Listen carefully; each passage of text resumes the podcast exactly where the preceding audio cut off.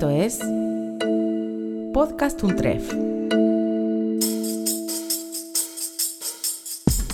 Bienvenidos al podcast de la serie de lectura Frost que organiza la maestría en escritura creativa de la UNTREF.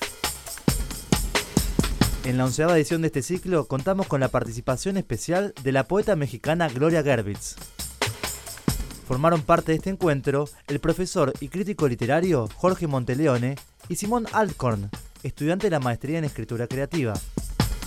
A continuación, les dejamos la charla completa con las palabras de bienvenida de María Negroni, directora de la maestría.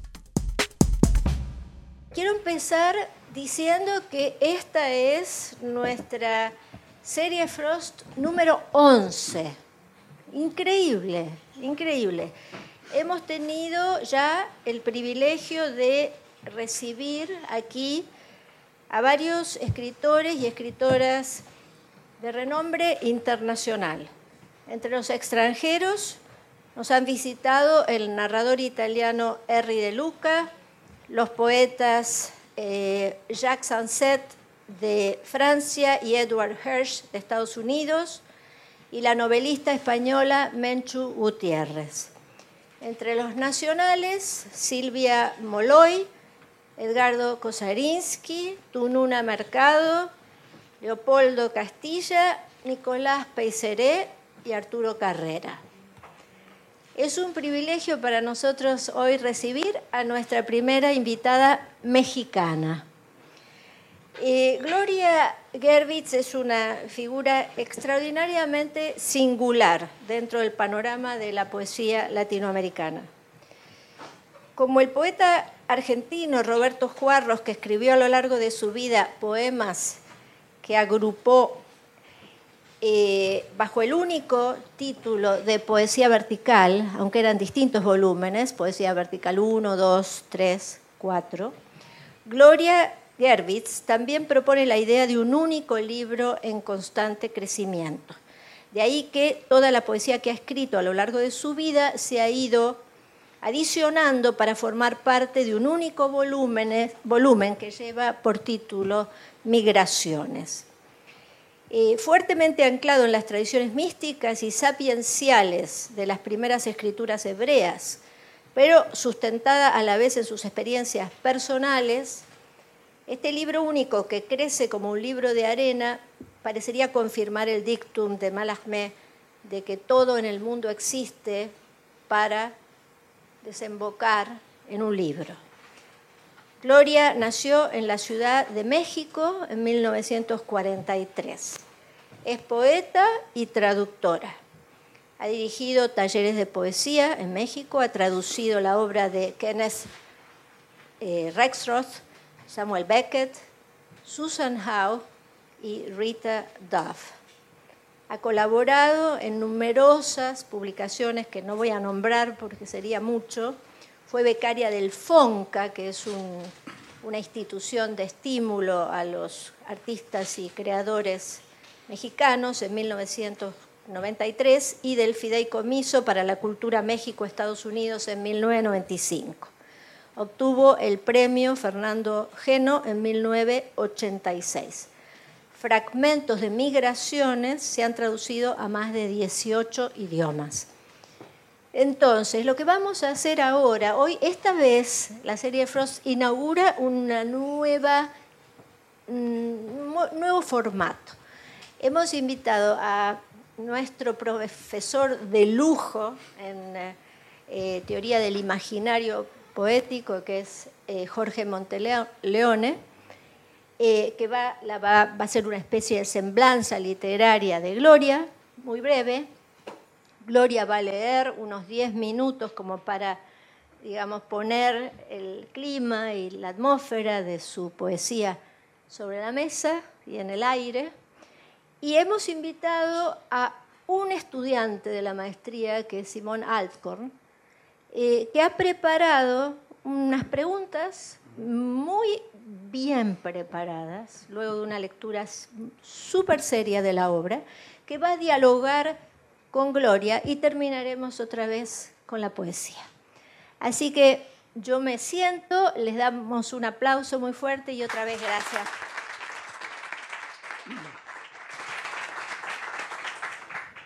Muchas gracias María, es un honor para mí acompañar a, a Gloria Gerbitz y también a Simón. ¿Quién puede decir su propia vida? Eso dice un verso de Gloria Gerbitz. ¿Quién puede decir su propia vida?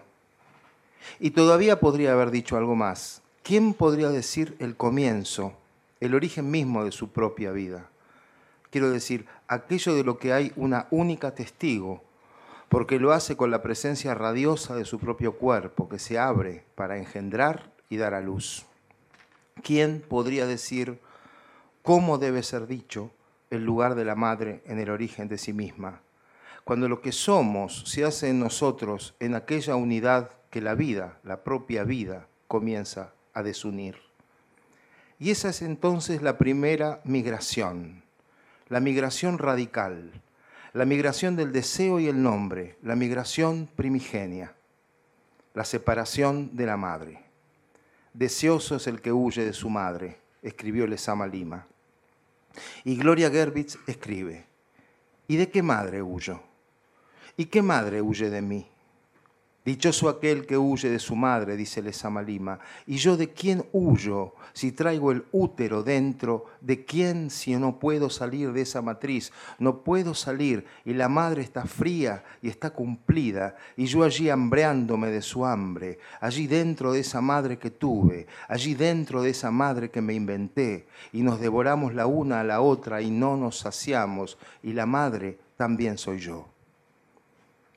Porque otra migración, una de las más terribles, aunque se la diga en silencio, aunque se la niegue o olvide, es la muerte de la madre. Y si como reza el poema, aunque la madre esté cumplida, en la matriz de sí misma la hija vuelve a engendrarla. El útero es como un infinito anillo de Moebius en el cual crece la madre misma allí dentro. Y la madre es así ella misma y la otra y la madre es la hija, y la hija es la madre de su madre, en un vértigo que no cesa, en una serie de cóncavas posesiones y gestaciones.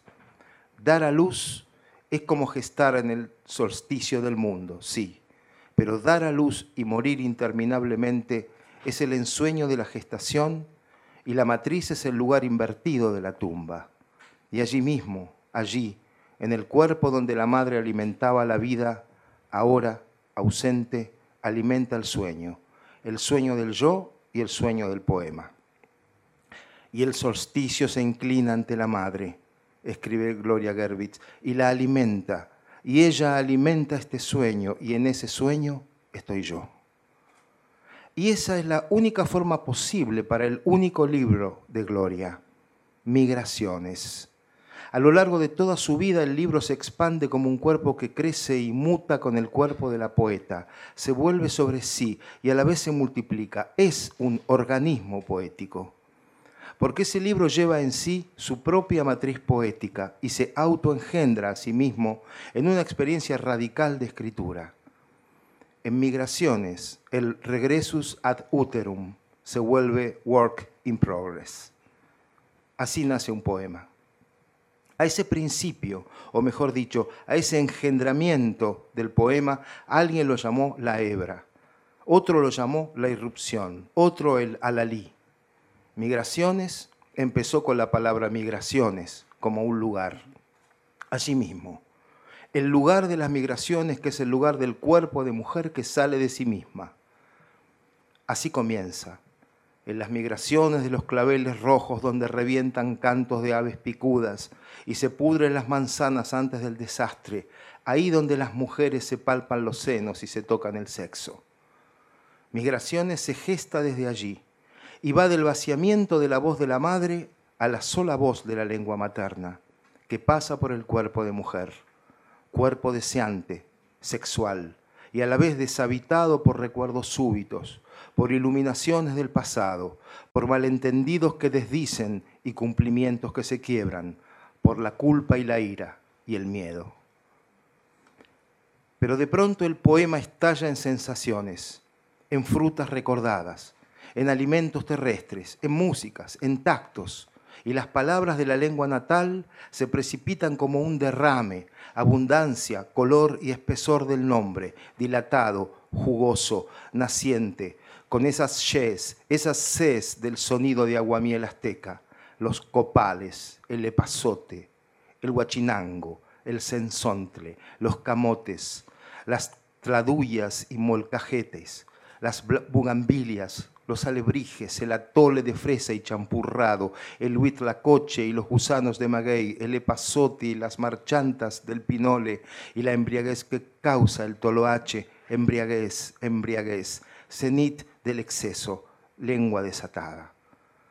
Pero allí donde la madre hablaba se trazan los signos como huellas. A veces la traza es literalmente ancestral y en el libro se inscriben versos de antiguos rezos en lengua hebrea. Otras, los signos se corren en el espacio de la página, van creando sus blancos, sus huecos, sus vacíos, para que la palabra, como si luchara contra el silencio, se moviese en la página para decirse, para nombrar. Y cuando aquella voz materna se queda muda, entonces resta una palabra no dicha. No se trata de una palabra indecible, sino de una palabra inoída, inaudita, una palabra que estaba en silencio porque no se dejaba hablar. Así en ese mismo lugar de profundidad uterina algo engendra, algo desborda, algo retorna, arcaico y a la vez futuro. Algo que dice en el poema de Gloria Gervitz, yo soy la palabra, yo soy la que nace naciéndose de sí misma, ábrete para que te llene de mí, Ábreme tu sexo, ábremelo y siente cómo penetro y te fecundo. Ábrete al placer de estar preñada de lo que no puede decirse y que ahora sabes. Los últimos versos de la deseosa y la migrante responden a aquella pregunta inicial. ¿Quién puede decir la propia vida? La que dice. La que dice los versos finales de Migraciones. Estoy aquí, en este instante que es todos los instantes. Estoy viva. Gracias.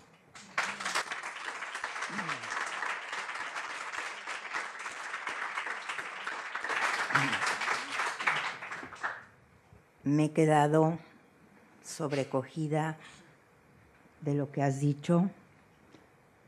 Muchas, muchísimas gracias. Qué lectura tan, tan profunda, tan atenta. Quiero también de todo corazón dar las gracias por esta invitación.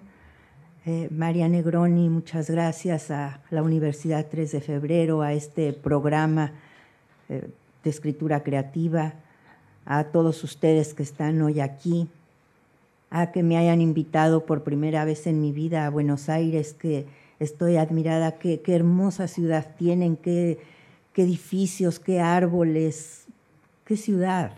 De verdad, muchas gracias. Gracias por, por tenerme estos días aquí. Me he quedado de, de lo que has leído. Bueno, te fuiste muy profundo en mi poesía.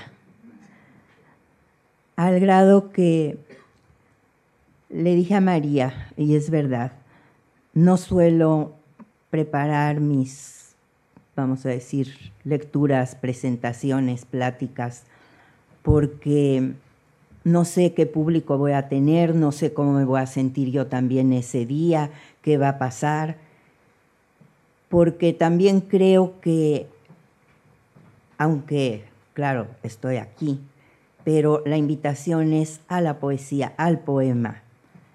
Y siempre he creído que los poetas no somos los mejores jueces ni los mejores para hablar de nuestra propia poesía.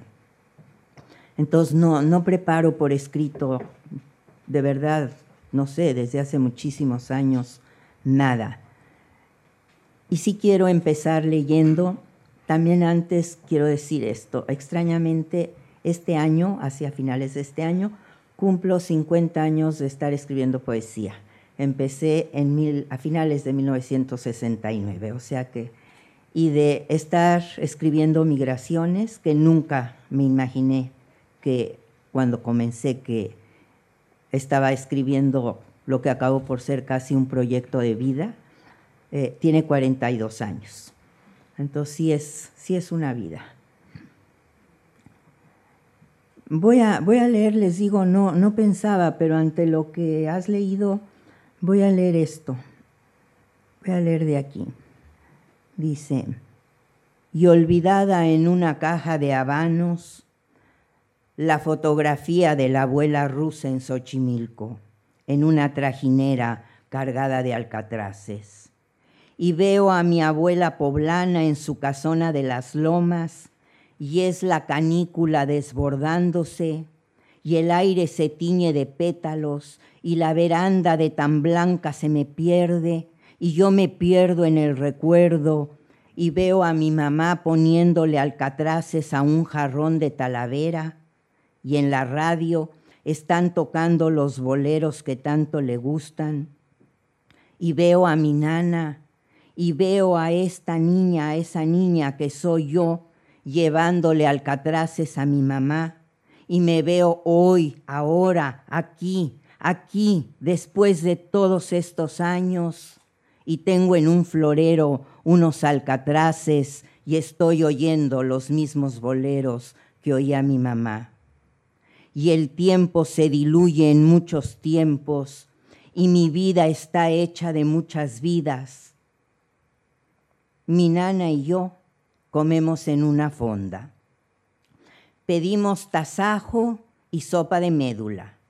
Bebo a grandes sorbos una Coca-Cola bien fría y me sabe tan rica que se me saltan las lágrimas mi nana me compra un algodón de azúcar, me compra chochitos de anís y yo emberrinchándome. Me compra una nieve de limón y se me pasa el berrinche. Mi nana Lupe habla poco. Es de Oaxaca y no sabe bien español. Me lleva a misa escondidas de mis padres. Me enseña a persinarme y me encomienda la Virgen de Guadalupe. Ay, Virgencita, Madre de Dios, consoladora de los afligidos, salud de los enfermos, refugio de los pecadores, rosa mística, líbrame del mal. ¿Qué te digo, Virgencita? ¿Qué más te digo? ¿Con qué palabras si no sé el Ave María? ¿Con qué palabras si tengo tanto miedo? Tendrías que abrir la herida, la profunda, la verdadera herida, abrir allí en esa trizadura y en esos los tantos y tan heridos días y en los tantos hierros y en ese despojo y en esa violencia de mí hacia mí. Y en todos esos los años en que me desperdicié y me olvidé de mí y me acuso, porque eso me hice y más, y eso y más para que mi mamá me quisiera, y eso y más para merecer su amor. Y sigo queriéndola, y sigo obedeciéndola, y aún muerta sigo obedeciéndola, y aún en contra de mí sigo obedeciéndola. Y para ella y por ella ofrezco mi daño. Santificado sea su nombre ruega por nosotras, ruega por nosotras, ruega por nosotras. Ni rezarte sé, Virgencita, ni el Padre nuestro me sé, ni sus letanías. Madre sin pecado concebida, la que está en falta soy yo, yo que no he podido llegar a ser yo. Y lo huérfano ahí, ahí, de raíz y mi nana me cuenta de su nahual y me dice que las niñas blancas no tienen nahual y que voy a estar siempre sola y desprotegida. Y yo me abrazo a ella y lloro con ella. Y ella me enreda en su rebozo. El rebozo huele a humedad y a sudor. Y nunca más volví a oler ese olor tan de ella y tan solamente de ella. Un día se largó, se, se fue con el jardinero. Debe haber muerto hace mucho. A mí se me murió cuando me dejó y se fue. Aparece en casi todas mis fotos de niña junto a mí. ¿Dónde quedó lo que viví? ¿Dónde el sueño que fui, que sigo siendo? ¿Dónde toda esa gente y todos esos días que desaparecieron, como en los cementerios en que no hay nombres, no hay fechas, solo pedazos de cerámica rota? Y me quedo en eso roto y huérfano con la lealtad de un perro.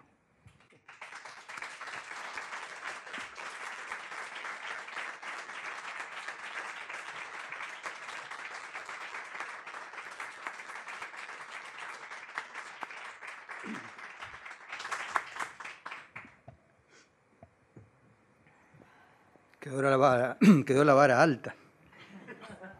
Bueno, en primer lugar quiero agradecer a María y a la universidad por me hayan dado la oportunidad de estar en esta mesa junto con Gloria y con Jorge, a quienes admiro. Y mm, hay infinidad de preguntas que podría hacerte, preparé una serie. Seguramente no voy a poder cubrir todas, porque la idea es que nos cuentes en detalle muchas cosas. Y quisiera empezar por un punto en particular.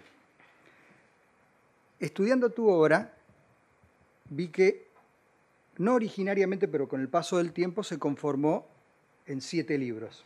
Creo que después fueron más, pero una parte importante de tiempo fueron siete, ¿no es cierto? Los quiero nombrar. Es Shaharit, que es una oración eh, de la mañana, una oración judía. Iskor, que es eh, otra oración de recuerdo a los seres eh, queridos, viene de Sahor en hebreo, que significa recordar. Una tercera parte, que es Leteo Leteo, que es uno de los cinco ríos del Hades, ¿no es cierto? Es el del olvido. Una cuarta parte, que es Pitia, que es una sacerdotisa de Apolo en Delfos. Una quinta, que creo que originariamente llamaste Equinoccio y después eh, Blues, una sexta parte, llamémosle, que es Treno, que es un lamento fúnebre que nos remite a la poesía lírica griega, y una séptima parte que nunca entendí, o quizás sí entendí porque la llamaste septiembre y ahora que dijiste que se cumplen estos 50 aniversarios y empezaste aparentemente a escribirlo esto, por lo que te escuché alguna vez sobre fines de agosto y principios de septiembre del año 76, posiblemente sea una primer forma de lectura. Bueno, aquí está gran parte de lo sagrado y lo mítico en la cultura eh, judía y en la cultura griega, y a través del tiempo vi que hubo una serie de desplazamientos de, o migraciones de versos, y particularmente en la última edición, vos sacás los títulos, sacás las mayúsculas, sacás las fotos que en alguna edición había, creo que dejás los signos de pregunta, y a mí se me ocurrió una primera pregunta justamente, que es, ¿cuál es el, motivo, digamos, en esa construcción de haber hecho esa aglomeración, ¿no es cierto? Y quitado un montón de cosas para convertirlo en esta última edición, que si no me equivoco es del año 2017. ¿No es cierto? En realidad salió en el 2018, en México, luego estamos un poquito tarde. Pero sí es. Ciertamente, o sea, nunca me imaginé cuando empecé hace 42 años con lo que era Shaharit, que estaba comenzando lo que acabó por, por ser un proyecto de vida o a donde, pues, pues sí, le, le puse el alma. Me tomó mucho tiempo a mí también darme cuenta, irme dando cuenta que en realidad la voz que llevaba el poema era la misma voz que se bifurcaba, ahora sí que migraba a distintas partes dentro de sí misma, porque las migraciones de mis migraciones, hay migraciones hacia afuera, pero hay muchísimas migraciones hacia adentro, que si nos fijamos, ¿cuántas veces no migramos dentro de nosotros mismos? ¿Cuántas etapas distintas no va uno viviendo en su vida? Incluso a veces uno puede llegar a sentir, en especial ahora que, bueno, ya no estoy tan joven, que he tenido varias etapas en mi vida y que lo único han sido a veces tan distintas unas de otras, tanto que lo único que las une es que la, la protagonista he sido yo, porque a veces digo, bueno, es que viví esto y no tiene nada que ver con lo que estoy viviendo ahora y con mucho de lo que soy ahora. Me pasó una cosa que, que fue, ay, pues fue un regalo, la verdad, casi como un, no sé cómo decirle, decirlo, siento agradecimiento a esto, aunque una sensación rara, también de orfandad, por cierto. De pronto supe, así, en un, como en un como en un flashazo de lucidez, en un ratito, supe que todos esos subtítulos tenían que salir. Me di cuenta que las mayúsculas eran una forma, una de las tantas formas del miedo, porque la mayúscula, si nos fijamos, siempre impone. Es algo así como, chum, chum, cada vez, ¿no? Empiezas con mayúscula, con mayúscula. Entonces de repente dije, va para afuera todo van para afuera esas mayúsculas, las comas, los subtítulos, los epígrafes de la manera como los usaba, también más ordenaditamente, así con orden, que era subtítulo, epígrafe, y de repente dije, no, me quedé con unos epígrafes que quedaron eh, dentro del poema totalmente de otra manera, me tomé la libertad de, al ponerlos, ni poner las letras en, ¿cómo les dijera? En, otro, en otra, como en otro, en inglés se dice font, ¿no? En otro, como en cursivas, vamos a decir. Eso sí, al final hay una, una página de notas y créditos en que si digo que en la página tal es de tal autor o así. O sea, vamos, de ninguna manera me los apropié, eh, me los apropié, pero, pero no doy, doy el crédito de quienes eran. Entonces, de pronto supe, por primera vez, después de 40 años, vamos a decir, 40 y, sí, como 40 años, que el poema era uno solo y que yo tenía que dejarlo fluir, correr, casi de veras dejarlo ir y que, y que eh, fue como quitar diques, como dejarlo, que fluyera, que se fuera, incluso desprenderme yo también del poema y dejar que el poema se desprendiera de mí. Conservo, porque me son absolutamente necesarios, eso sí, los signos de interrogación, porque el poema, como yo, estamos llenos de preguntas, de esas que casi nunca tienen respuestas. Entonces, los signos de interrogación quedan, quedan unas cuantas mayúsculas hacia el final del poema, porque de verdad allí sentí de pronto que la voz que de repente hablaba no era la voz que se bifurca que lleva el poema, sino era otra voz. Y era una voz a la que yo tenía que ponerle mayúscula, que sí voy a leer hacia el final de, de la charla de hoy esa parte. Ahí sí tengo varias veces que dice, justamente la palabra dice con mayúscula porque era otra la voz. Yo diría casi de verdad que era la palabra la que hablaba, dice dos puntos y yo escribí lo que dijo. Y ahí tuve que dejar las mayúsculas.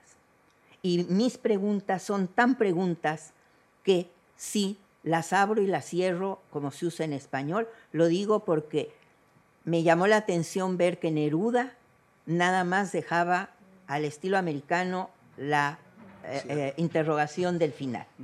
Yo necesitaba para mi poema las dos. Entonces, en eso creo que eso fue lo que pasó. Relacionado con lo que dijiste recién, utilizaste dos palabras que me habilitan a la segunda pregunta. Una es preguntas y la otra es palabras. Eh, María antes comparó tu extenso poema, esa obra inmensa que originariamente tenía siete partes y ya están integradas, con el trabajo de Juan Ross. Y a mí me resonaba otro escritor, Edmond Javés, un escritor judío nacido en Egipto, de familia italiana, que emigró a, Francia una vez que fue la revolución de Nasser y el conflicto de Suez en el Medio Oriente.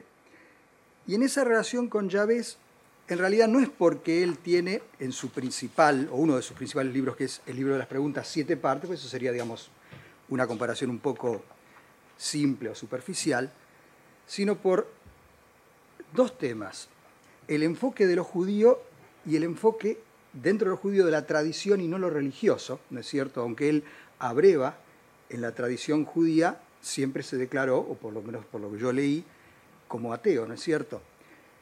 Y hay algo que a mí impactó muchísimo en lo que hablábamos recién de palabras.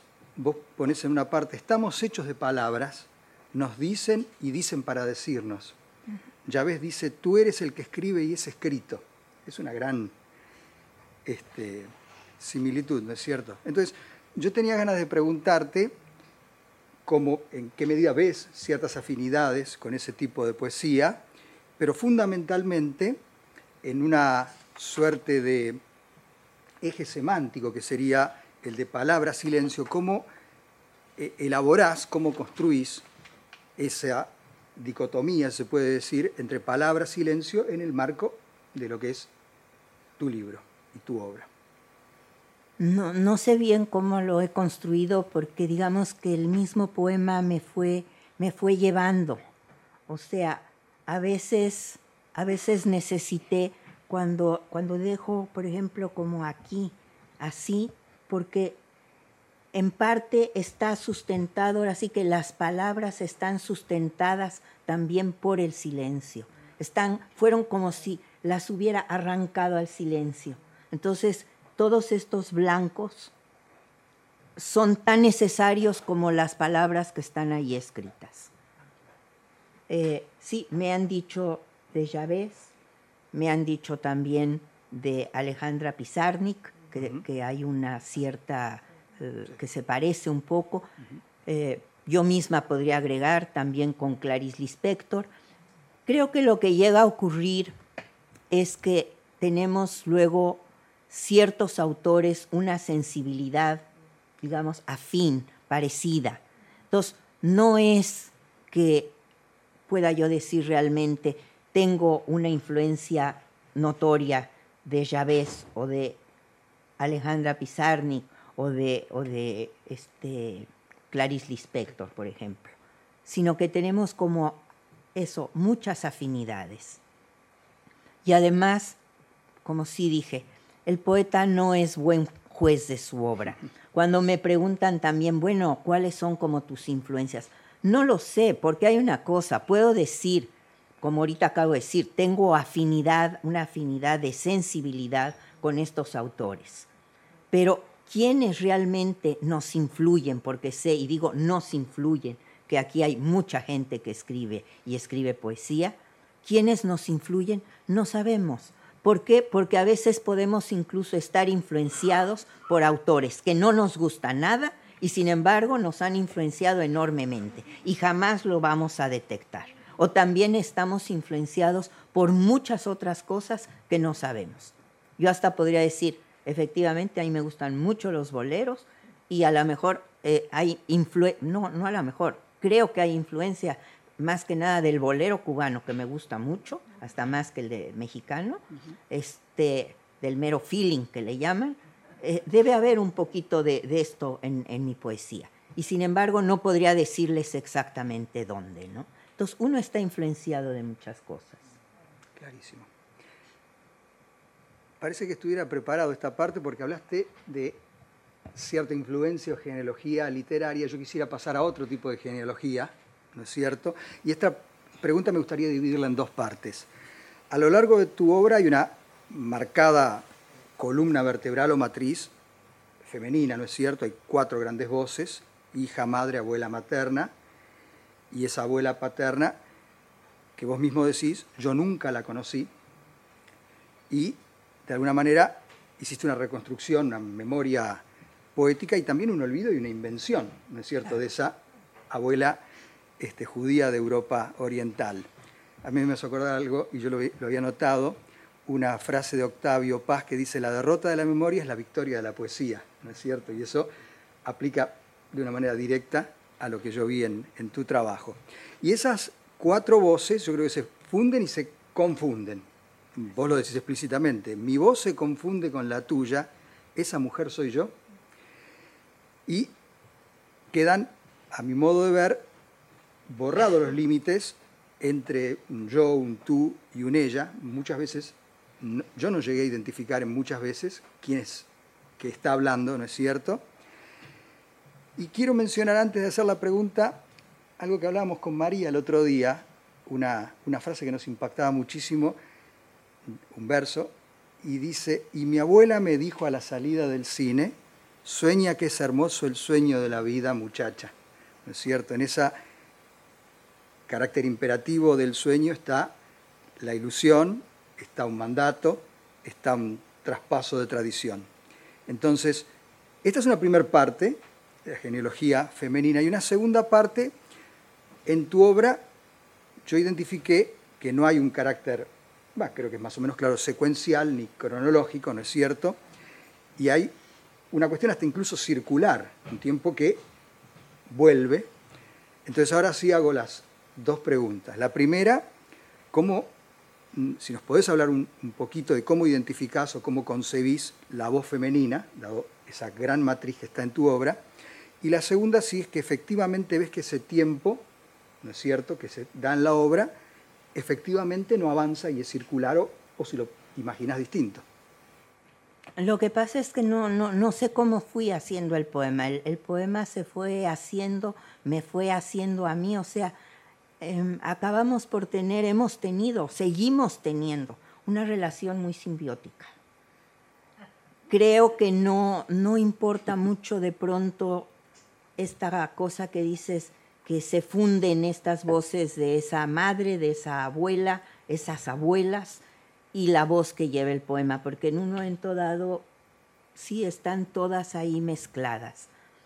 Eh, el no haber conocido que murió como un año antes de que mis padres se casaran, murió joven, a la mamá de mi papá, o sea, mi abuela paterna, me permitió inventarla.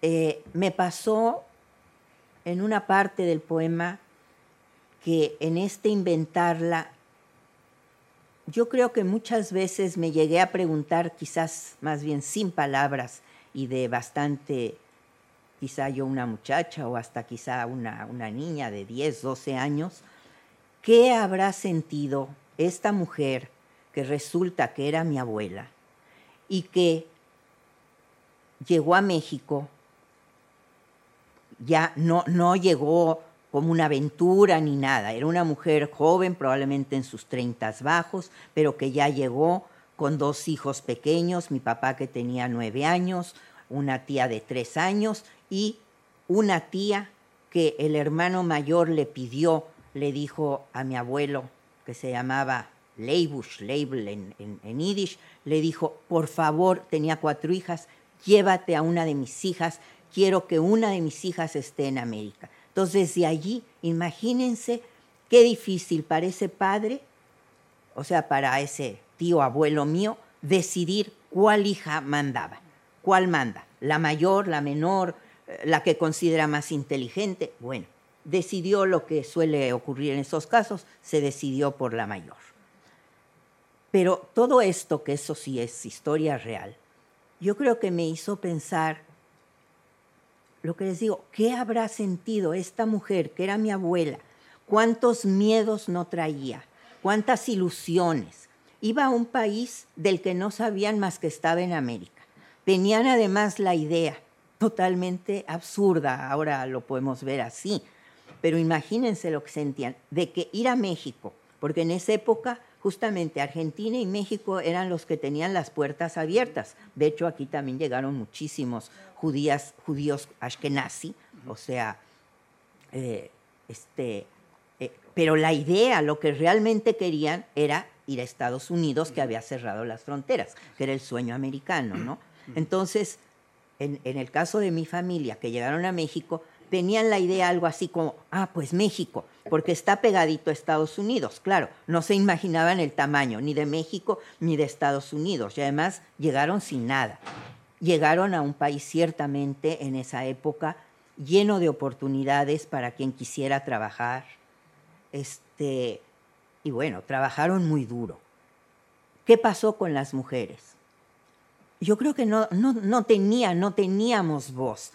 Lo que hicieron realmente fue todo ese trabajo silencioso y tan importante de tener la mesa puesta, la comida, vestir a los niños, mandarlos a la escuela, en un momento dado ayudar al marido en la tienda, en esto, en lo otro. Entonces, hay una parte, una cierta parte en que les quise dar voz. Es un poquito como un homenaje. Gracias a todas ellas estoy yo aquí con ustedes, porque tengo que decir que todos los que se quedaron, o sea, eh, todas las otras tres hermanas de la tía Zina y los padres y todos, todos los que se quedaron, todos los mataron. Los mataron entre Stalin y los nazis. O sea, solamente se salvaron los que, en ese caso, este, pues estos abuelos. Ya había una hermana de, de mi abuelo en México, creo que también por eso fueron a México. Y esa es la historia. En ese sentido, por eso mis migraciones van por muchos lados, ¿no? Hay una parte que sí, y lo digo de todo corazón, es un homenaje a esas mujeres que no tuvieron realmente las palabras para, para decir lo que sentían. Hay un momento por ahí en el libro eh, que digo, no como disciplina nunca me lo aprendió de memoria, mi poema, porque el día que me lo aprende de memoria lo voy a repetir en mi mente como perico y ya nunca lo voy a poder ver. Quiero decir, no es que lo esté viendo, pero eh, no debo aprendérmelo. Pero hay un momento en el poema en que a ver si lo, si no, no importa. Si, si lo encuentro. Ah, es que es, es esto, ¿no? Que además por ahí oí que alguien lo hizo, no, no mi abuela, ¿eh? Son, porque les digo, es como uno, de algún modo uno, uno inventa también, uno inventa también su propia vida, ¿no? Dice algo así como, como que, que igual me da una lástima tremenda, que escribió cartas y cartas en un yiddish que ya nadie recuerda y que además nunca se atrevió a mandar. Entonces, en ese sentido, a lo mejor escribí unos pedacitos que a lo mejor son esas cartas en yiddish. Digo, no son, ¿verdad? Pero que ella no se atrevió a mandar. Y ese ella es todas ellas. Digo, ahí podría decir tu abuela Abraham, la tuya, y la de tantos que, que salieron así y que no se atrevieron, que escribieron y escribieron y además en un momento no tenía ni a quién mandarles las cartas, ¿no? Se perdieron las direcciones, la gente se perdió, en fin. Yo tengo que confesar que hay algunas preguntas que me costó hacer. Este es un país de inmigrantes, ¿no es cierto?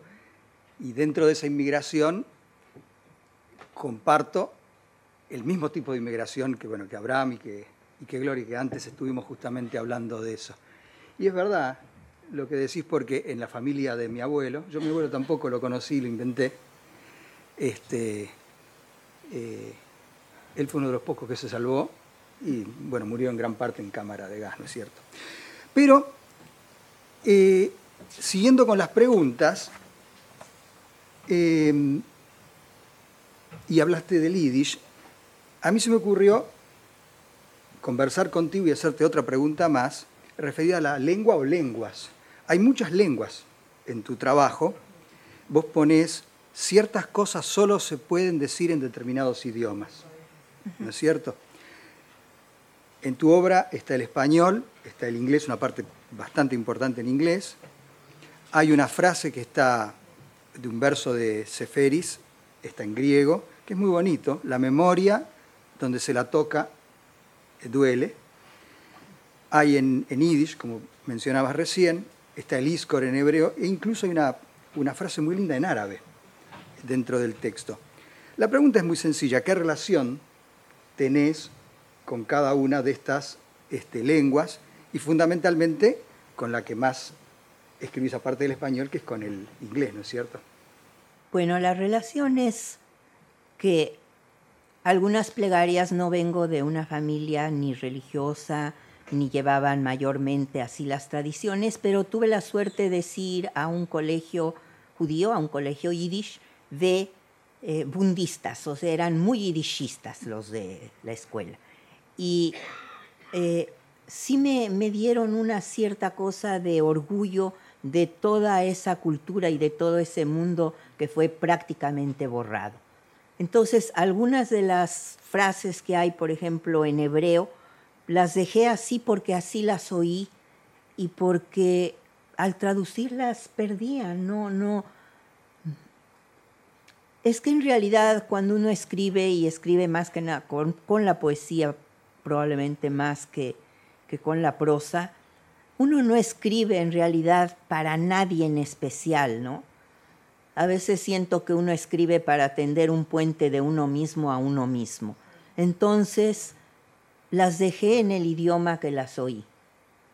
La pequeña parte que escribí en inglés fue algo muy extraño, porque a mí de repente me desperté muy temprano una mañana y tenía unas líneas en inglés que no son precisamente las que comienzan, podré decir cuáles son o no, no tiene importancia, y, y se me hizo muy raro y entonces las empecé a escribir en inglés, pero al mismo tiempo que las escribí en inglés, porque obviamente siento y pienso este, en español. Eh, las quería traducir, pero al querer traducirlas se me estaban yendo. Entonces de repente me dije algo así como, bueno, escríbelas en inglés y después las traduces. Entonces las escribí en inglés.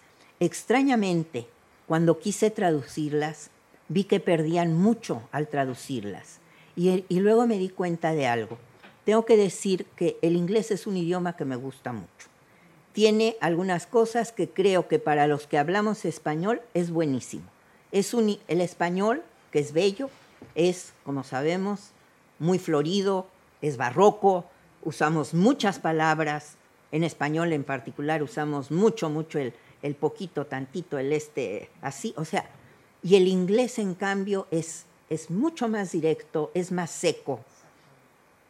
Y de algún modo como más callado, o sea, en el español somos como la ópera, un poco más operísticos, pues, ¿no? Entonces, lo que escribí en inglés, que en realidad creo que le estoy escribiendo a mi mamá, me doy cuenta que solo podía decirlo en ese tono mucho más bajo de voz que era en inglés. O sea, cuando digo, en inglés bajaba el tono, el tono era era como más quedito, como si hablara yo más en secreto. Y entonces me tomé el riesgo porque lo pensé y dije, bueno, vas a dejar todo ese fragmento en inglés. Hay mucha gente que, que va a leer y que no, es como a veces, pues no sé, alguien que pone en alemán y que da por hecho que el lector va a entender o saber alemán y pues luego no es verdad, ¿verdad? Por supuesto. Y de pronto dije, es que sí, es que los distintos idiomas que utilizo tienen que quedar así. Las dos líneas que dices, eh, que en realidad son en farsi, son, son de un, pero bueno, son, este, son de, de, un poeta anónimo y se me quedaron muy grabadas porque además son ciertas. Yo creo que toda la gente que, que ha llegado a estar alguna vez muy enamorada las ha sentido y que son el camino del cielo está empedrado de infiernos y el camino del infierno está empedrado de cielos. Entonces, las leí hace muchísimo, muchísimo, y se me quedaron grabadas y decidí usarlas. Eh, pedí a alguien que por favor me las escribiera, porque me dijeron, yo también decía un poco en árabe, pero que eran en farsi, ¿no? Entonces alguien me hizo favor de escribirlas en farsi, que además ya ven que el árabe se ve hermoso como está escrito, o sea, parece así como, no sé, dibujos. Entonces me las escribieron en farsi y las dejé. Doy el crédito de eso hacia el final. Esa es la razón. ¿Tenemos tiempo de una pregunta más? Sí, una más. bueno, que quizá puede ser la introducción para lo que leas luego. Gran parte de, de la obra tiene momentos teñidos por miedo, muerte, melancolía, que es una linda palabra, vacío, finitud, y está lleno de preguntas. Pero en el medio, en la página, por lo menos en la versión que yo leí, la 190, hay una isla. Hay una isla que es erótica, muy erótica, con vida, con luz, celebración, sexo, de una manera explícita y es muy hermosa. Y en esa isla yo leí una suerte de alegría y esperanza circundada por esas grandes partes con miedo y muerte, ¿no es cierto? Entonces, me gustaría eh, que nos hables un poquito de ese tema, quizás, bueno, fue mi interpretación particular, pero específicamente entrar en esa isla, llamémosle, erótica, de vida, de luz y de celebración. Pues yo creo que se mezcla con muchas otras partes y yo creo que más que, decir algo sobre, sobre ella, leeré nada más dos, tres páginas de ella. Creo que dicen más que lo que yo pueda decir. Bien. Voy a encontrarlas. Dices que está en la página, pero sí, sí, sí, me acuerdo. Tú dices que es de donde dice y luego... Ahí es, digamos, eh, ¿O quieres que me vaya más? No, no. lo que tú. Porque ahí empieza. Esto es imposible que lo lea un varón, en realidad. Ahí empieza y tiene 30 carillas, o sea que elige la que tú quieras. Voy a leer esta, este fragmento. Y luego, ay, luego están esos los otros días, los inexplicablemente hermosos, y los sueños de amor aunque no sean más que sueños, y los boleros astillándose el corazón, y el perfume rojo de los claveles rojos, y el vértigo de esto que estoy sintiendo. Ah, si pudiera sumergirme en la castalia y quedar purificada como si hubiera ido a la mikve para ti, para que tomes de mí lo que es tuyo, para morirme de amor, aun cuando no hay amor. Ahí está el principio, ahí comienza el comienzo, ahí el desbordamiento, lo inmenso desbordado allí. Allí el saber que así debe ser, que así ha sido siempre, que no sabemos nada, que siempre es la primera mañana, siempre el primer día, y no hay más, no hay más, no sabemos más. Y la luna, más alta, y más desnuda que el viento, rompiéndose en ese cielo tan violentamente azul como un enjambre de estrellas. Y del miedo, dime, ¿qué sabes tú del miedo?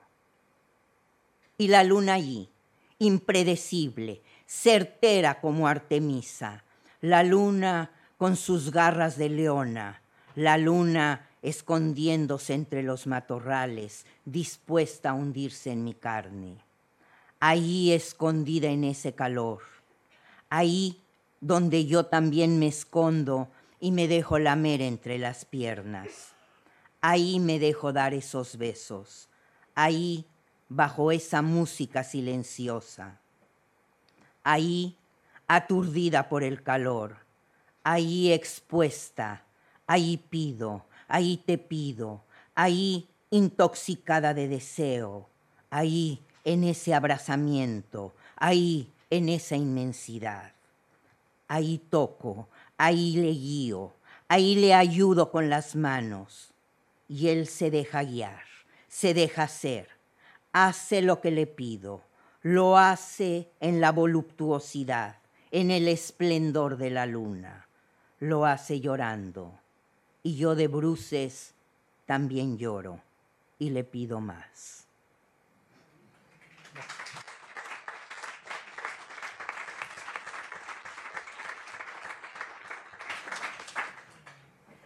No puedo hacer más preguntas.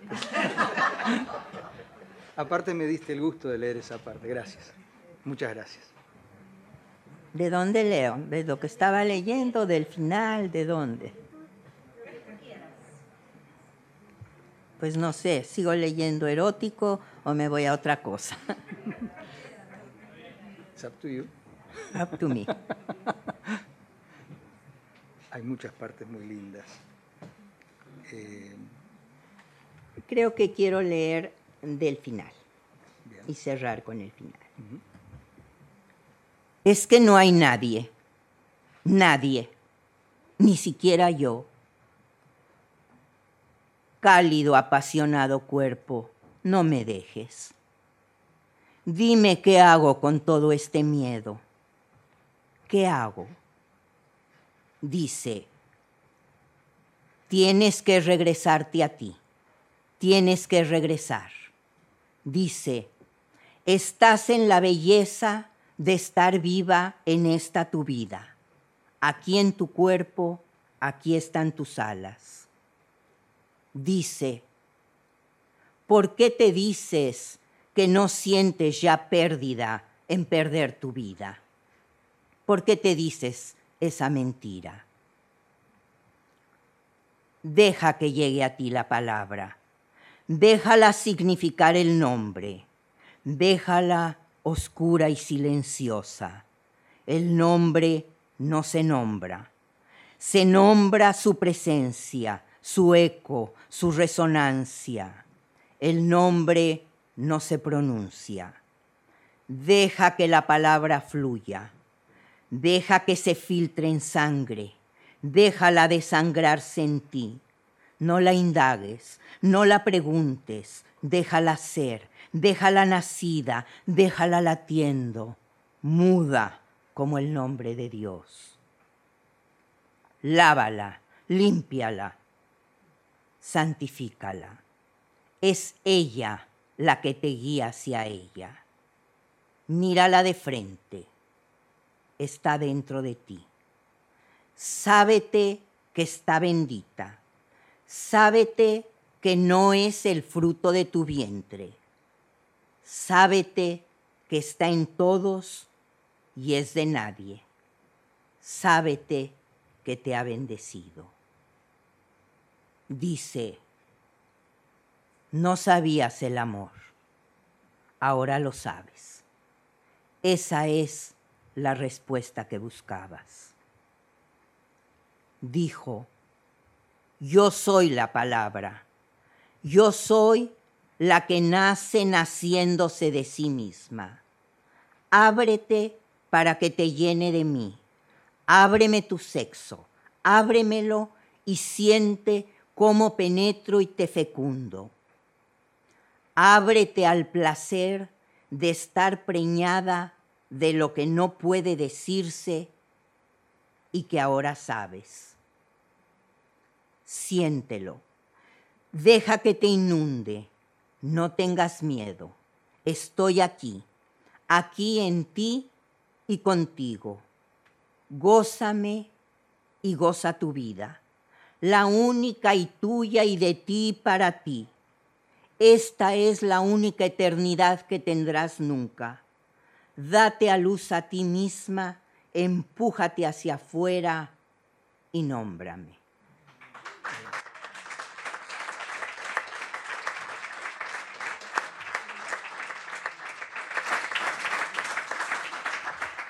Voy a terminar con la última parte de la última parte. Atrévete, dame, come de mi mano, desbórdame, palabra de toda misericordia. Vas a dejarme. Y si digo, es el alma, digo algo. ¿A dónde es que he estado, que estoy, ¿A dónde se me fue la vida, la vivida? ¿A dónde la por vivir? Y si hubiera sido otra, sería la misma otra. No tengo más vida que esta que me vive, y yo con ella, en ella, en esto que soy y en esto otro que también soy, y que no sé qué es. Mía de mí mi vida toda, y si supiera, ¿qué sabría? amasijo de luz, desembocadura, la claridad, como si se le acabara el corazón. Se está así en Dios, en lo que llamamos Dios. Y yo ahí como quien mira, como quien oye, yo la intrusa, la de ti presentida, espera y tiembla el humano temblor de ante ti y falta el aire. Ah, esperada, en tu gozo reclamo lo que colmado colma. ¿Quién es esa que me hace ser la que soy y para qué y por qué es que soy? Siente, si puedes, siente. ¿Sientes? Inunda, penetra, duélese ahí en su belleza. Duélese en ti, dice, tómame, ábreme, ábrete en mí. Y la alegría doblega, profundo, duele, duele su belleza tosca, su silencio, duele. Y el cielo de septiembre baja hasta mí, cálido y cubierto de niebla. Y yo, que un día moriré, estoy aquí, en este instante, que es todos los instantes, estoy viva. Muchas gracias.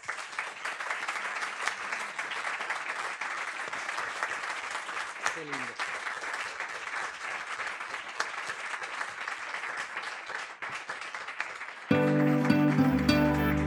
Suscríbete para no perderte ningún episodio. Estamos en Spotify, Apple Podcast, Google Podcast y en tu reproductor favorito. Seguí escuchando Podcast Untref.